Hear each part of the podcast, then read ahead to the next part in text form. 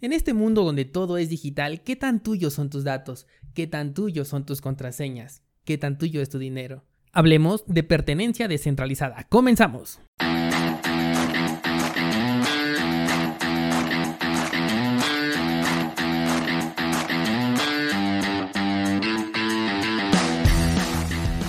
Nadie puede frenar el avance de la tecnología. Es tan constante que llega un punto en el que se convierte en toda una revolución, de la que si no eres parte puedes llegar a ser víctima. Pero descuida porque estás en el lugar indicado. Bienvenido a Bitcoin en español. Acompáñame y aprende conmigo todo lo relacionado a esta tecnología descentralizada. Pero eso sí, prepara y abre tu mente, porque aquí vamos a abordar conceptos completamente nuevos sobre todo aquello que creías conocer.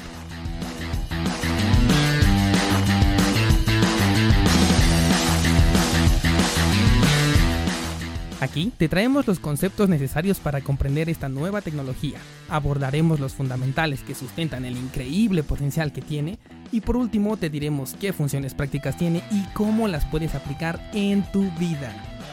Yo soy Dani Vargas, entusiasta tecnológico, ponte cómodo porque comenzamos.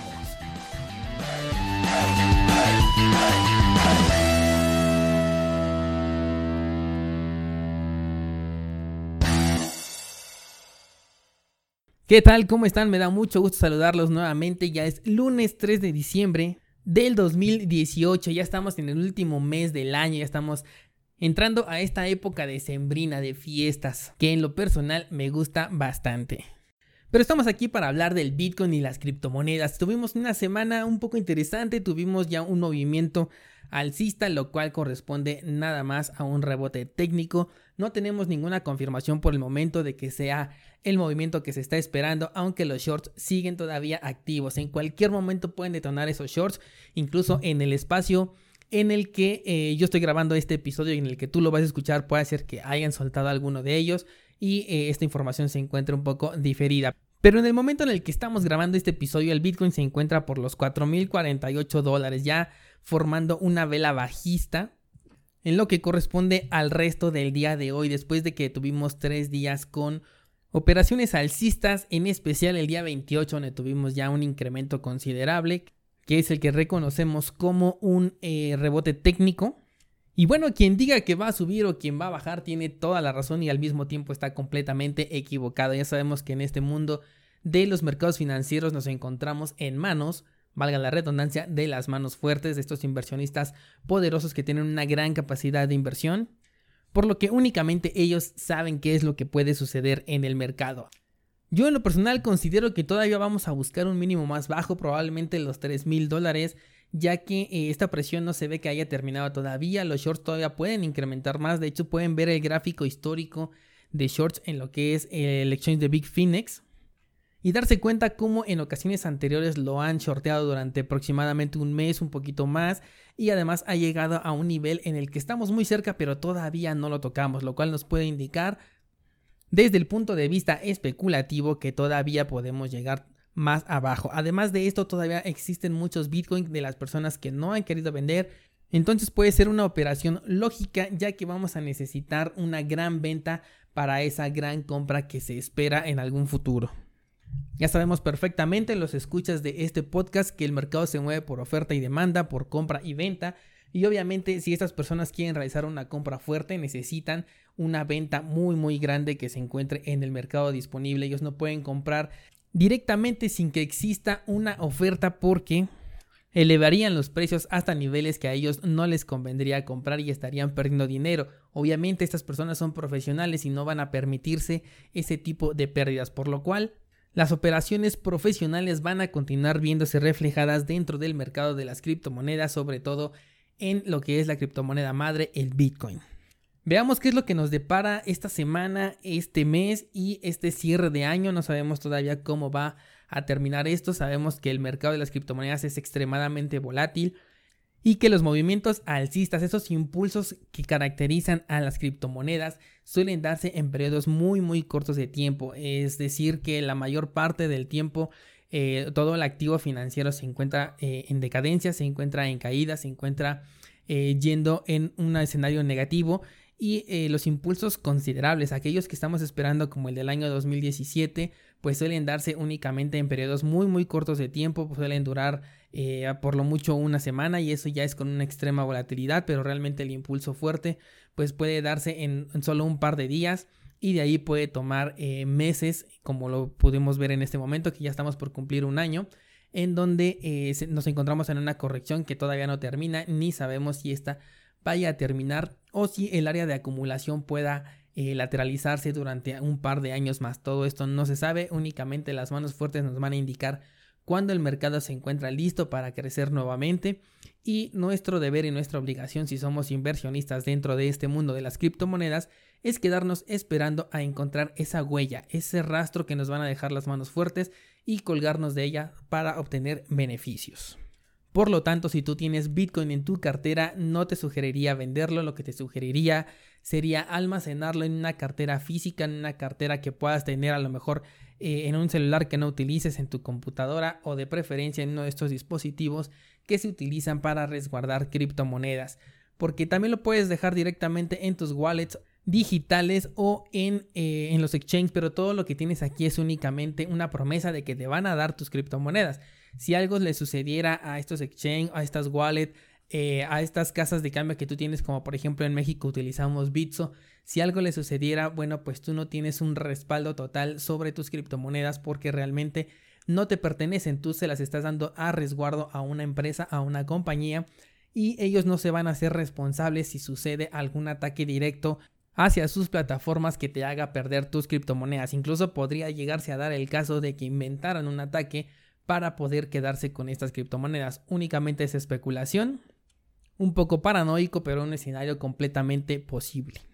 Y justamente es de lo que vamos a hablar esta semana, de lo que es la pertenencia, de si realmente este dinero, estas criptomonedas son completamente tuyas. Y esto a raíz de que esta semana la Oficina de Control de Activos Extranjeros, por sus siglas la OFAC del Departamento de Estados Unidos, intervino a dos personas iraníes, a los cuales vamos a llamar Ali y Mohammad porque sus apellidos no los puedo pronunciar. Según el informe, estas personas se encuentran detrás del ransomware de SamSam, que es eh, una especie de virus que está irrumpiendo en las empresas informáticas y les permite a estos delincuentes informáticos hacerse con el control de las computadoras y de los equipos en modo de administrador tomando el control de las instalaciones y estas personas han pedido Bitcoin a cambio de liberar estos equipos, algo muy eh, similar a lo que sucedió hace no mucho tiempo con lo que es el ransomware del WannaCry, aquel que raptó diversas empresas internacionales, muchísimas hospitales también, y que de igual manera cobraba una recompensa en criptomonedas, en este caso en Bitcoin. Estaba pidiendo, si no me equivoco, 400 millones de dólares en Bitcoin. Lo trato de decir de memoria, no me sé el dato exacto, pero era una cantidad bastante fuerte para poder liberar estas computadoras del virus. Yo recuerdo que en la empresa en la que yo estaba trabajando incluso nos mandaban correos de advertencia en donde no abriéramos ningún correo electrónico que tuviera alguna procedencia extraña que no fuera por parte de la compañía porque de esta manera es como este virus llegó a raptar muchísimas empresas, muchísimos eh, hospitales a través de los empleados que recibían correos electrónicos, decidían abrirlos y a partir de este momento estos piratas informáticos se hacían con el poder de tu computadora y únicamente aparecía una, una pantalla en la que te decía que tenías que pagar en Bitcoin cierta cantidad si querías liberar tu computadora y los servidores obviamente de la empresa. Bueno, pues supuestamente estas personas se encuentran detrás de un ataque de este tipo, uno de varios porque ya han hecho diversas eh, operaciones de este tipo por lo cual estas dos personas, estos dos nombres fueron listados en la lista de sanciones de la Oficina de Control de Activos Extranjeros. Eh, cuando una persona aparece en esta lista, normalmente se le retienen todos sus activos, se le retiene todo el dinero que tenga en cuentas o todo aquello que tenga relación con el nombre de estas personas. El contexto de todo esto es para llegar que también aparecieron por primera vez las direcciones de Bitcoin que se atribuyen a eh, esas direcciones que estuvieron recibiendo la, la recompensa para poder liberar los equipos de cómputo. Y es aquí donde vamos a abrir el debate, porque efectivamente si estas personas tienen cuentas bancarias, pues automáticamente al encontrarse dentro de esta lista todas las instituciones eh, bancarias tienen la obligación de retener todos sus fondos para que no puedan mover dinero,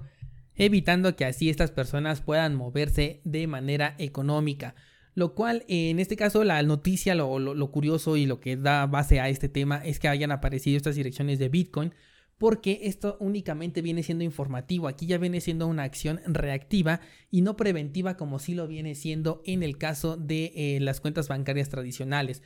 ¿A qué me refiero? Como ya sabemos, los bancos son instituciones centralizadas que tienen que responder a las acciones o a las peticiones, incluso obligaciones que pueda establecerles el gobierno. Algo muy curioso como lo que quiere pasar en México, donde nuestro futuro presidente ha realizado una declaración un tanto autoritaria al utilizar el término prohibir. Esta persona, este futuro presidente de México, quiere prohibirle a los bancos el cobro de comisiones para los eh, usuarios.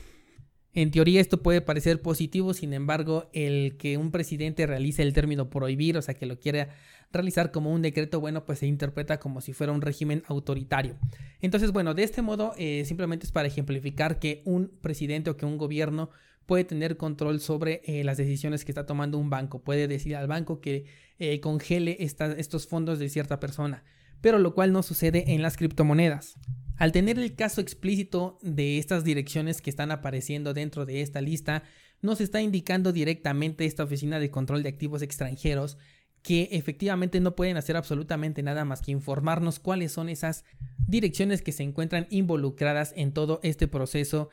ilegal. Y aunque efectivamente se puede tener un rastro, o sea, ya tenemos identificadas, por ejemplo, estas direcciones, pongamos que fueran cinco direcciones las que estuvieron recibiendo este dinero, únicamente eh, me lo invento a, manera de ejemplo.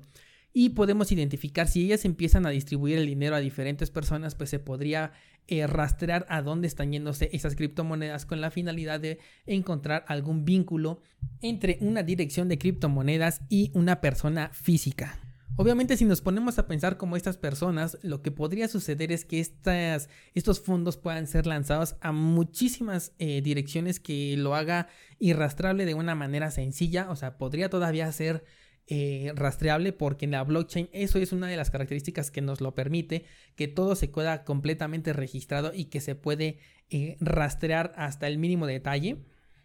Pero lo que pasaría si comienzan a distribuirlo a muchísimas direcciones y de esas muchísimas a otras más, pues es que ya sería un proceso completamente complicado, un proceso muy difícil. Otra cosa que podrían hacer, esto lo escuché en el canal de Criptomonedas TV, es un muy buen canal que les recomiendo en YouTube, es que estas personas también podrían realizar una jugarreta en donde como ya existen políticos, al menos en Estados Unidos, que están recibiendo donaciones a través de criptomonedas o que puedan ser eh, para algunas causas benéficas, estos piratas informáticos podrían enviarle criptomonedas a, personas que estén recibiendo ese tipo de donaciones, no exactamente del gobierno de Estados Unidos, sino de cualquier tipo de persona, y automáticamente estas personas serían eh, foco de investigación por tener algún nexo con estas direcciones y con estos fondos ilícitos. Si tú tienes direcciones públicas que has compartido a través de Internet, bueno, no tienes nada de qué preocuparte, incluso si uno de estos fondos llegara a ti como una persona eh, común y corriente, pues simplemente no te afectaría. Estaría afectando únicamente si le llegaran fondos a una persona pública, a una persona con un alto nivel de presencia, porque significaría que una persona que realmente tiene la capacidad de poder realizar un acuerdo o un contrato con personas que están manejando cantidades exorbitantes de dinero, pues podría tener cierta implicación en este hecho. Aunque por supuesto toda la acción de estas personas de raptar eh, diferentes equipos de cómputo de instituciones importantes, como tanto en el WannaCry como en este que se llama SamSam, para nada viene siendo un tema positivo para lo que es eh, la sociedad. Aquí el punto de lo que hablamos en este podcast es de criptomonedas y es de ver cómo realmente Aquí, con la utilización de las criptomonedas, o en este caso de Bitcoin, eres realmente el dueño de tu dinero. Si tú estás invirtiendo dentro de Bitcoin, mientras lo tengas en un método seguro de almacenamiento, ya mencioné como por ejemplo estos dispositivos de hardware, incluso en una hoja de papel puedes imprimir lo que son tus claves y ahí puedes resguardar estas criptomonedas y nadie más te las puede eh, tocar, nadie más te las puede robar, nadie más te las puede hackear porque las tienes tú directamente en un papel físico que obviamente cuidarías con tu vida. Y del mismo modo que les comento que tiene cierto grado de eh, riesgo el tener tus criptomonedas dentro de un exchange o dentro de una wallet digital en Internet, también tiene esta implicación en los métodos tradicionales de almacenamiento de dinero como vienen siendo los bancos. Cuando tú depositas tu dinero en un banco le estás dando a ellos la custodia de ese dinero. Si ese banco se declarara en quiebra, tú podrías estar perdiendo absolutamente todo tu dinero. Recordemos lo que sucedió por allá en el 2008, no sé si ustedes estén enterados de lo que fue esa crisis financiera por el sector inmobiliario, en donde, eh, bueno, muchísimos bancos quebraron por toda esta enorme deuda que se les generó. Y las inversiones de las personas, bueno, pues se encuentran completamente a la deriva. Porque lo único que tú tienes es una promesa de pago. Tú cuando vas al cajero a ti te dicen, yo banco te debo y aparece ahí el saldo que te deben, pero no te está diciendo, tú tienes ese dinero. No, quien lo tiene es el banco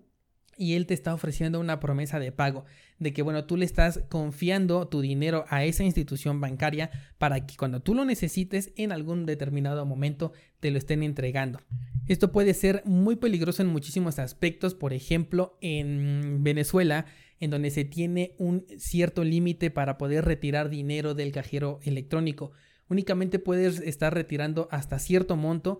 y no lo puedes superar, por lo que si tú tienes una emergencia o algo por el estilo, necesitas una cantidad más fuerte, pues simple y sencillamente no puedes realizar este retiro tan fuerte de dinero, entre comillas tan fuerte porque ni siquiera es una cantidad exorbitante, algo muy similar a lo que pasa en los cajeros electrónicos también en México. Del mismo modo tenemos un, un cierto límite, aunque bueno, supuestamente esto es por seguridad, porque ya si tú acudes a ventanilla directamente, pues ahí sí vas a poder sacar más dinero. Pero como sabemos, los bancos, bueno, pues no están funcionando las 24 horas ni los 365 días. Por lo que si se te presenta una emergencia en un determinado horario laboral, pues simplemente no vas a poder sacar más del dinero que, eh, que te permiten estas instituciones, que te permiten los cajeros electrónicos. Y otro punto también aquí nuevamente para México que estamos por cambiar de régimen, por cambiar de presidente, pues también se corre el rumor de que este presidente también quiere aplicar lo mismo que en Venezuela, que es limitar los retiros de dinero en efectivo para todas las personas. Obviamente esto únicamente es una especulación, es un rumor que se corre, pero sabemos que cuando el río suena, agua lleva, entonces también hay que tener mucho cuidado y tomarlo en cuenta nuevamente para este entorno de las criptomonedas en donde nos está ofreciendo una alternativa completamente eh, propia, una alternativa completamente diferente en la que yo puedo tener mi dinero y me puedo ir del país y me puedo ir a cualquier lado y el dinero me puede acompañar. Porque en las fronteras no se me va a pedir que yo declare cuánto dinero llevo, como si sucede, por ejemplo, con el efectivo, en donde te están preguntando, bueno, cuánto dinero llevas y con qué motivo, y si llevas más dinero del permitido, tienes que explicar el por qué tienes que llevar ese dinero y el de dónde provinieron esos fondos. O sea, todo eso te tienen bien controlado para que ellos estén enterados exactamente de lo que tú vas a hacer. Lo más curioso es que eso sucede para la población en general, pero no sucede para las personas que manejan cantidades exorbitantes de dinero, para las personas que realmente están llevando, eh, como se ve en las películas, un maletín con muchísimos dólares y bueno, esas personas simplemente pasan desapercibidas, pero bueno, los controles para las personas normales pues son muchísimo más fuertes. Por ejemplo, tenemos la caravana que está atravesando México.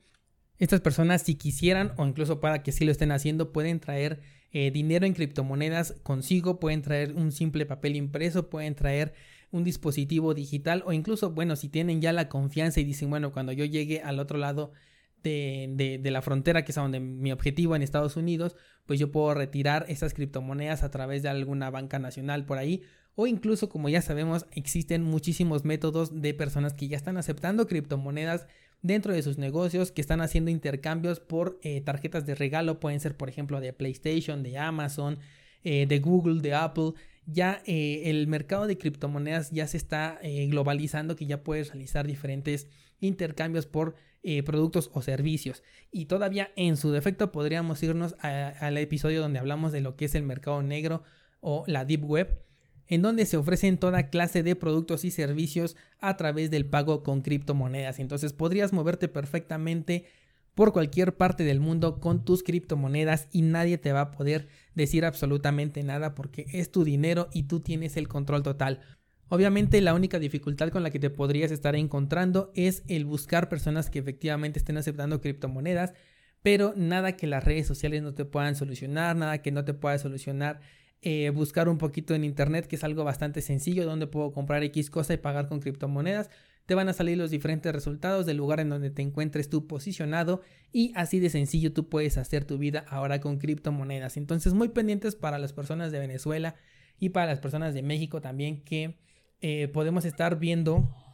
un escenario económico preocupante. Eh, no nos quita nada el estar prevenidos y el poder utilizar este tipo de activos digitales como moneda de resguardo, obviamente teniendo separado tu capital para sobrevivir porque tampoco vas a poder tener un día a día con criptomonedas en un entorno donde todavía no se encuentra una aceptación global. Y bueno, por el momento esto sería todo. Espero que les haya gustado este episodio. Espero que estén considerando ya, si es que todavía no lo hacen, el tener eh, sus inversiones en criptomonedas o al menos sus respaldos. Recuerden únicamente invertir aquel dinero del que no necesiten disponer porque la volatilidad efectivamente es bastante alta. Nos encontramos en un excelente punto, me parece eh, a mí, para poder comprar porque tenemos un precio relativamente bajo comparado con los precios a los que hemos llegado. Ya hablamos al principio del episodio que todavía podíamos encontrar un mínimo más bajo.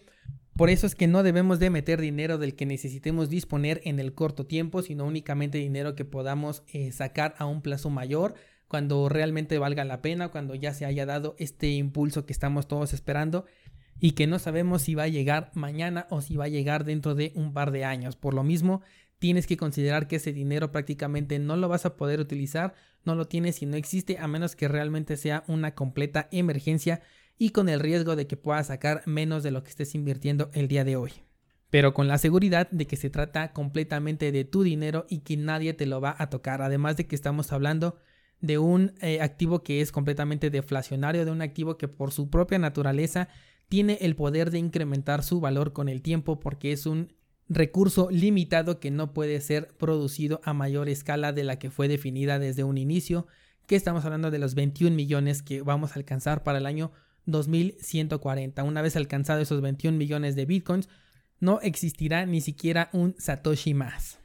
No olviden seguirme en las redes sociales, tenemos Facebook, tenemos eh, Twitter como Dani M. Vargas, tenemos el canal de YouTube Dani Vargas y también ya por ahí les estoy dejando un enlace de un curso que publiqué en la plataforma de Udemy si es que tú quieres comprender los mercados financieros. Es un curso bastante corto, dura únicamente 40 minutos y es de carácter completamente básico para personas que no tienen ningún conocimiento acerca de los mercados financieros y quieren iniciarse en este tipo de inversiones o en el trading, por ejemplo. Ya posteriormente sacaré, ya estoy trabajando en ello, un curso más especializado para que tú puedas tener el pensamiento de los profesionales y no te compares con el otro 95% de las personas que están realizando inversiones en los mercados financieros, ya sean tradicionales y de criptomonedas, y que se encuentran perdiendo dinero todos los días porque son necesarios.